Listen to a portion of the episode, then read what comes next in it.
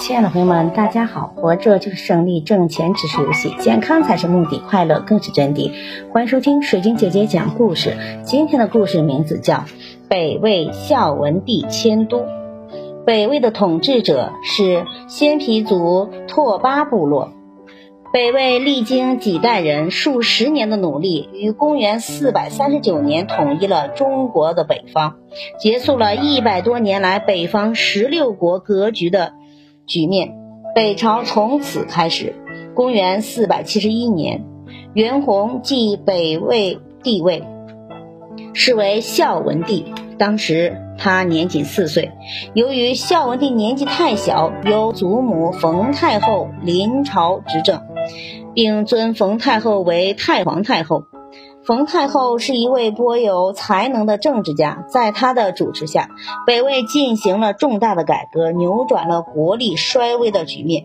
冯太后死后，孝文帝把北魏的改革推向了更高的阶段。使衰弱的北魏又逐渐强盛起来。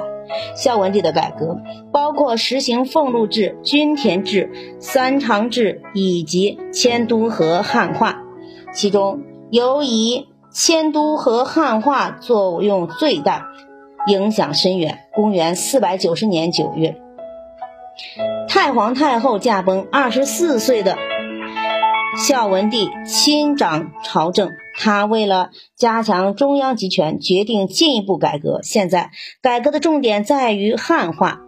孝文帝很聪明，在他的祖母冯太后的影响下，也读了不少书，对汉族文化有较深的了解。他知道，要使北魏富强，必须抛弃民族偏见，接受汉族的先进文化。当时，北魏的都城在平城，由于地处边塞，既不方便加强同黄河流域汉族的联系，又不方便于进攻南朝，对控制中原和推进改革都是有障碍的。于是孝文帝决定迁都洛阳。迁都是一件大事情啊，关系到许多鲜皮贵族的切身利益，他们大多留恋旧都的田地、财产和奢华的生活。害怕迁都会改变他们的生活方式啊，所以强烈反对迁都。孝文帝为了达到迁都的目的，定下了一条妙计。四百九十三年八月，孝文帝亲自率领步兵、骑兵三十万渡过了黄河。九月，进驻洛阳。孝文帝带领大臣们参观洛阳西晋宫殿的遗址。他面对这满目荒凉的景象，对大臣们说。西晋的皇帝没有管理好国家，致使国家灭亡，宫殿荒芜，看了真让人伤感呢。他触景生情，朗诵起了《诗经》中的《黍离》这首诗。黍是谷子的意思，梨是指植物长得很旺盛的样子。据说当年东周大夫回到了西周的镐京，镐京看到了旧日宫殿的遗址，种上了茂盛的谷子。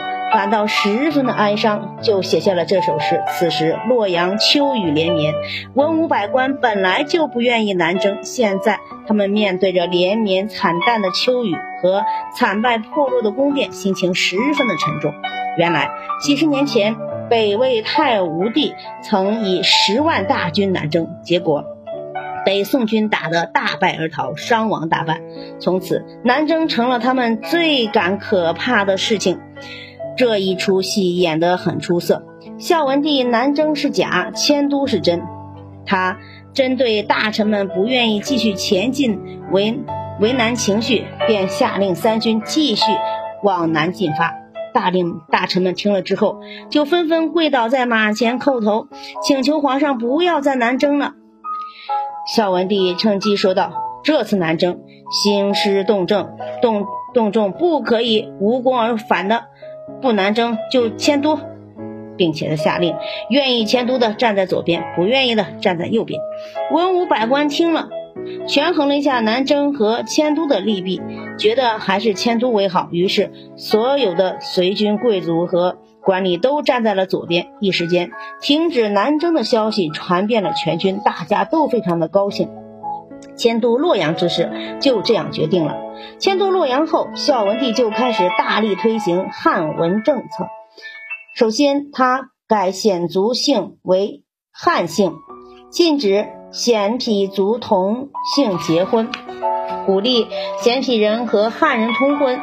孝文帝把拓跋氏改成了元氏，把孤独氏改成了刘氏，达西氏改成了西氏。他还带头娶汉族大姓女子为皇后妃子，并且给他的弟弟们娶汉族大姓女为妾室。妻室还把公主们嫁给了汉族的大姓。孝文帝还下令，鲜卑族一律改穿汉人的服装。孝文帝亲自在光吉堂给群臣们颁赐了汉服的冠服，让他们穿戴。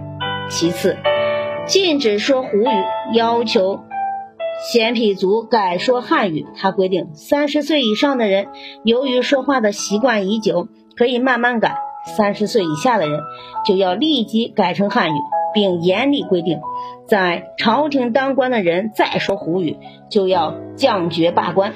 对这些改革，顽固守旧的鲜卑贵族当然不满意了。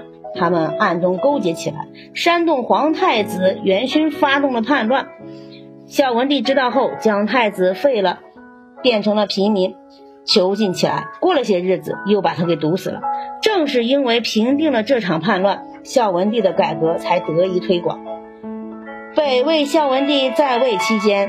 对北魏的政治、经济、军事和民族的旧时，都进行了一系列的改革。在他的带动下，北方各族人民在相互交往中渐渐融合，逐渐接受了汉族的先进生产方式和文化。北魏孝文帝的迁都和汉文化政策，促进了北方各族民族的融合，为我国多民族国家的发展做出了贡献。感谢收听，再见。